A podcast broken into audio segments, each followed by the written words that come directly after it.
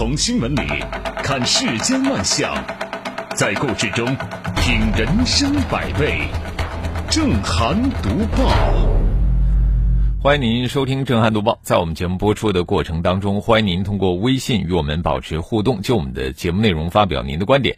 微信公众号您可以搜索 zhdb 八零零加关注，也欢迎您使用蜻蜓 FM 和喜马拉雅 APP 搜索《震撼读报》关注我们的节目。好，来说今天的头条。案发一年多之后，公众终于等来了李新草溺亡案的落锤之声。昨天，该案一审公开宣判。被告人罗炳乾因过失致人死亡罪被判处有期徒刑一年六个月，附带赔偿六万三千二百五十七元。李新草的母亲表示将会继续上诉。昆明警方同时回应了案件前期调查取证过程中是否有履职不到位的情况等六大问题，对该案的事发经过、来龙去脉、办案依据等做了详细的还原。而公众对此案起初办案披露的关切也得到了官方呼应，有十六位民警被问责处理。回过头来看啊，这个案子给人最大的感受其实就是两个字：遗憾。遗憾于生命在芳华正好的年龄凋谢，也遗憾于这起案件呈现的失衡，舆情汹涌，案情却异常简单，没有强制猥亵，也没有做局侵害。而被告人罗炳乾之所以承担刑事责任，跟之前怀疑的强制猥亵、侮辱没有关系，只跟他的应对不利有关。在李新草出现了不寻常的反应之后，他只是采取劝说等一般的安抚行为，没有采取相应的有效的救助措施。为了避免麻烦和承担救助费用，他没有采纳报警送医的合理建议。采取了打耳光的粗暴的方式为李兴草醒酒，致使其情绪更加不稳定，最终造成了危害后果。呃，这有些不寻常之处，但是不能说他很离奇。剥离在网络上添油加醋的那些加戏的成分之后，这个案子的底色它其实就是一起醉酒溺亡事件。曝光之后，却成为了舆论焦点，很难不让人问一句。为什么？为什么这样一起普通的案件会酿成这么大的舆情？究其原因，固然有受害人的母亲借助微博发声，以网络力量追问正义的借力因素，但是更关键的还是有关办案人员在案件前期处置中的很多问题。你比如说，该案发案以后草率定性，在二零一九年九月九号凌晨刚刚发案。尸体都还没有找到，有关人员就电话通告受害人家属说，死者原因是相约投江醉酒自杀。又比如说，执法办案的不够走心，现场办案人员没有第一时间组织搜救，在现场看了一看就走了，就连尸体都是在公益组织帮助下才找找到，啊，后来警方到现场去调取监控，也是跳着侦看的。在案发一个月之后，直到网络曝光，该案都迟迟未见下文，这也跟受害人家属的急迫心情形成了落差。某种程度上，也正是这些纰漏，浇灌了汹涌的舆情。那如果说最开始的接警办人员能够实事求是，贯穿始终，恐怕不会搅起这么大的舆情波澜。复盘该案。从有关部门提及侦办到市级检察机关同步介入监督，从市公安局督察支队牵头成立工作组进行专案调查，到一人判罪，十六人追责，这个案子最终走上了正确的法治轨道。但是，这个案子走过的弯路，留下的教训，不能不反思和汲取。对于各式案件，办案者要以事实为依据，以法律为准绳，坚守法治底线，规范办案态度，避免让案件复杂化，让自身的公信力在事情不闹大、不重视中白白流失。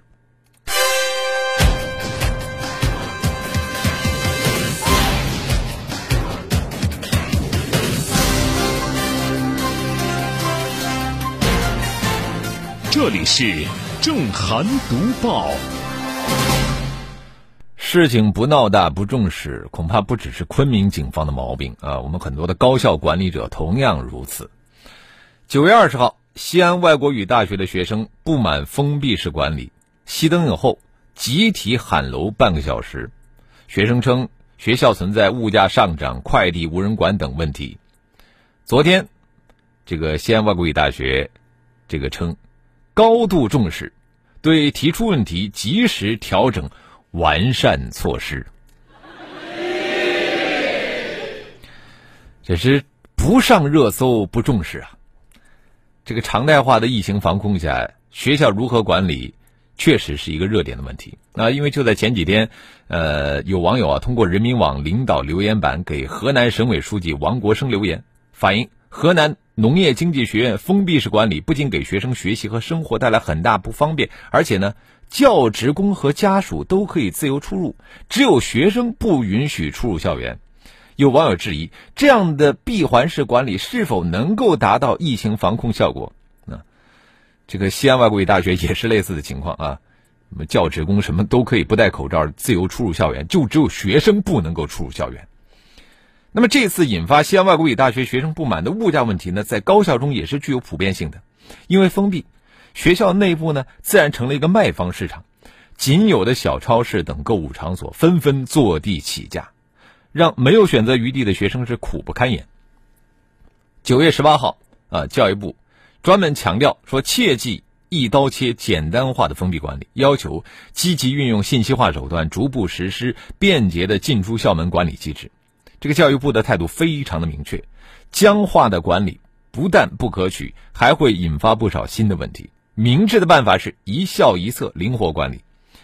这次针对学生的集体喊楼，西安外国语大学那是连夜开会呀。他们马上就提出了改进的措施。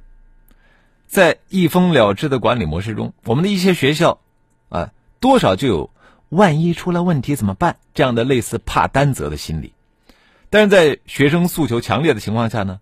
就更需要管理者由怕担责转向负起责，后勤如何保障，管理怎么样细化，每一条措施落实起来都不容易。但是只要答好了这道考题，学校的这个整体管理水平肯定会上一个台阶。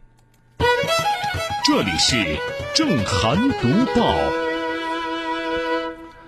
大学生啊，都是成年人了，但是我们的一些校长还在用。幼儿园的管理思路，你说这是谁的悲哀啊？我接着说的新闻呢，闹到了警察那儿，但是我觉得是普法的进步。我爸爸对我进行了家暴，请你们快把他抓走吧。九月十六号晚上啊，重庆市沙坪坝区幺幺零快处队的民警接到了沙坪坝区一个十三岁男孩强强的报警。啊，他告诉民警说，当天晚上呢，他正在写作业，他的爸爸呢突然拿起手机对他拍，而且还打了他几巴掌。强强爸爸说，孩子的行为很可笑，他是在正常的教育孩子，没有想到孩子竟然报了警。据了解呢，强强的爸爸是强强写作业的时候呢，发现这个孩子啊坐姿不端正，就用手机来进行录像。打算呢让孩子自己看一看，不过呢，强强对爸爸的这个录像的行为表示非常反感，在儿子抗拒和爸爸的坚持的过程当中，冲突也就发生了。事实上啊，就是在我们成年人的世界里边，你说即便是亲朋好友，如果说未经允许便用手机录像，啊，这也会被我们视为是侵犯了自己的隐私啊。那所以说，强强的这个抗拒呢，不难被理解。仅仅是拍照录像，或者是没有构成身体伤害的这个拍打，恐怕不足以成为家暴。不过，十三岁男孩他具备反家暴的意识，他懂得主动采取合法的方式维权，这一点我们要给他一个大大的点赞。和这个强强父子可以产生类比的是，同期发生的另外一件事儿啊，九月十四号，长沙的张先生呢向警方报警。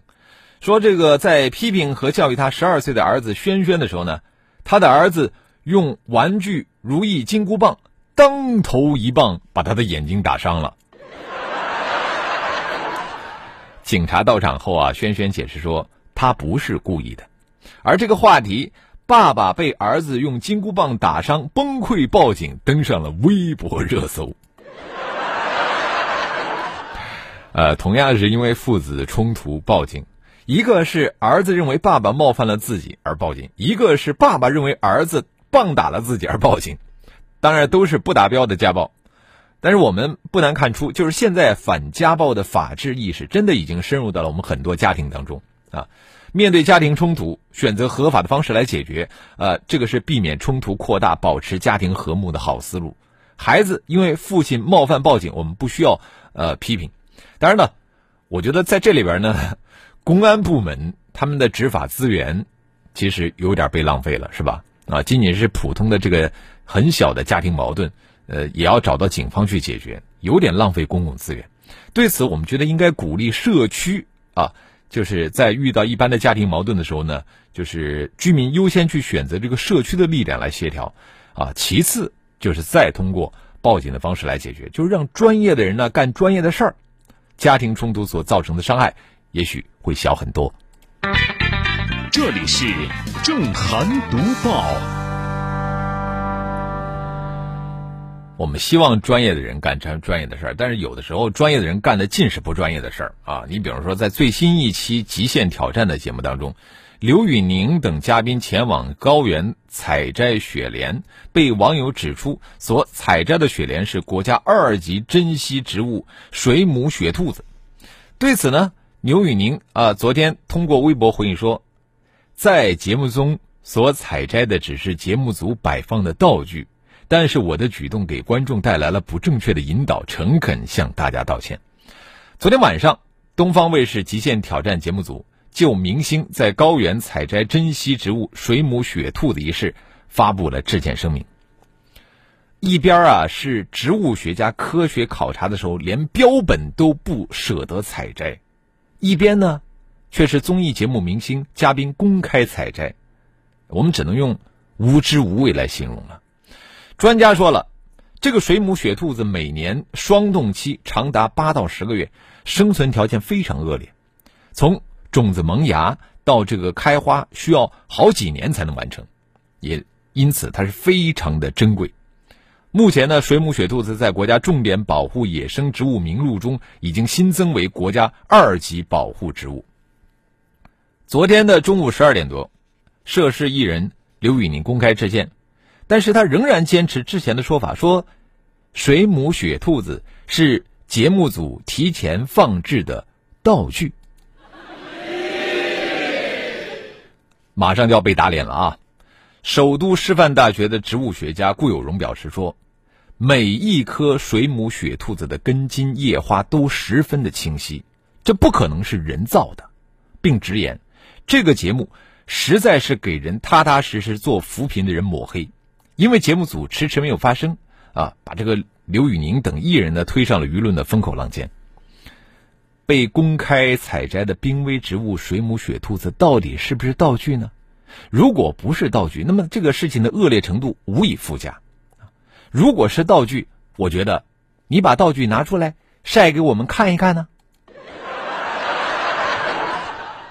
搞噱头赚流量本身无可厚非，但是有一个前提，你就要积极、健康、正向引导。做一期以生态和扶贫为主题的综艺节目，《极限挑战》拿采摘这个濒危的水母雪兔子当卖点，对社会形成了误导，也造成了不良的影响。好，欢迎回来，这里是正在直播的正涵读报。我们接着来看一看微信平台，风吹过，他说：“总之一句话，出去聚餐能不喝酒就别喝，喝酒不出事则已，一出事真的是害人害己啊！”确实如此啊。苍白说了，年轻人的生活经验差。呃，为什么一整天的玩就是要去喝酒呢？为什么喝的身体出了毛病不去求助医生呢？嗯，神采飞扬说，呃，现在是上头条热搜了才能积极解决问题啊。半仙儿，他说其父报警有小题大做之嫌，请警察来教育孩子。如果孩子买账呢，效果应该还不错；如果孩子反感，那真的会适得其反。啊，呃，有这种可能啊。木子李说。你自己不给孩子买金箍棒那么危险的玩具，还能被孩子打到吗？这纯属调侃啊。呃，小青蛙他说完了，不会有事儿吗？又要去举报《西游记》，《西游记》要禁播了吧？优米米米他说，大学生掏鸟窝判十年，这个采雪莲判几年？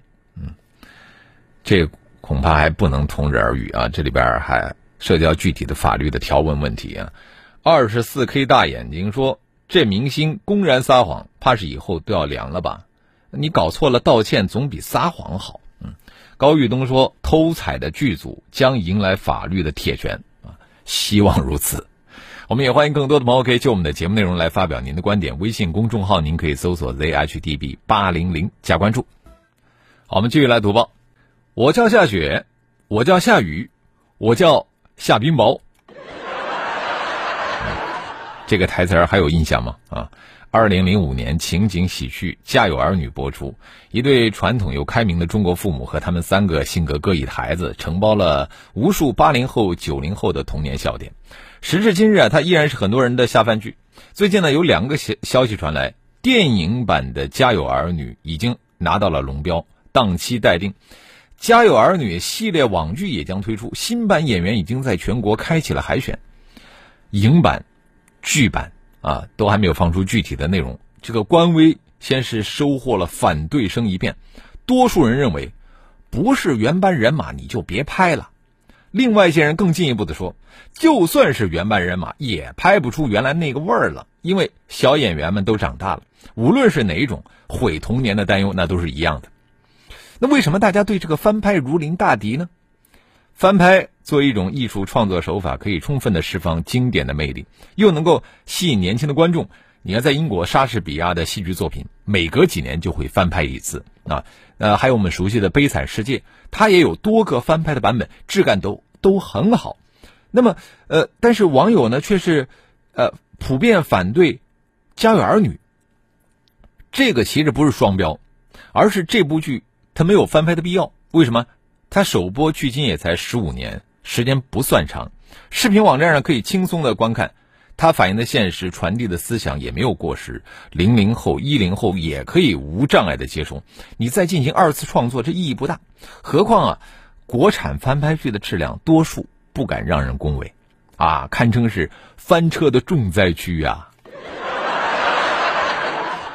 就是在观众眼里，翻拍剧很难撕掉贩卖情怀的标签。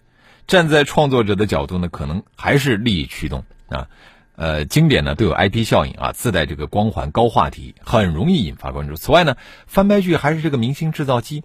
那么有一些新人啊，呃，通过演这个翻拍剧混个脸熟，在娱乐圈算是一个出名的捷径。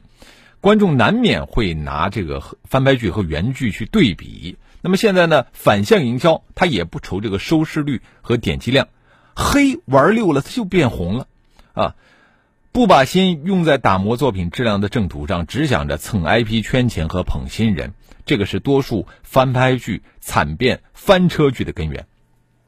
一代人有一代人的这个童年和经典，零零后、一零后的童年有不同于八零后、九零后的地方。家有儿女啊，也该有新的讲法。那么既然如此，何不去创造新的 IP、新的主人公呢？认真去讲好这一代人的童年故事呢？讲得好了，时间终究会赋予他们经典的荣光。好了，今天的震撼读报我们就说到这里，非常感谢您的收听和参与。更多的交流，请您搜索微信公众号 zhdb 八零零加关注，也欢迎您使用蜻蜓 FM 和喜马拉雅 APP 搜索震撼读报，关注我们的节目。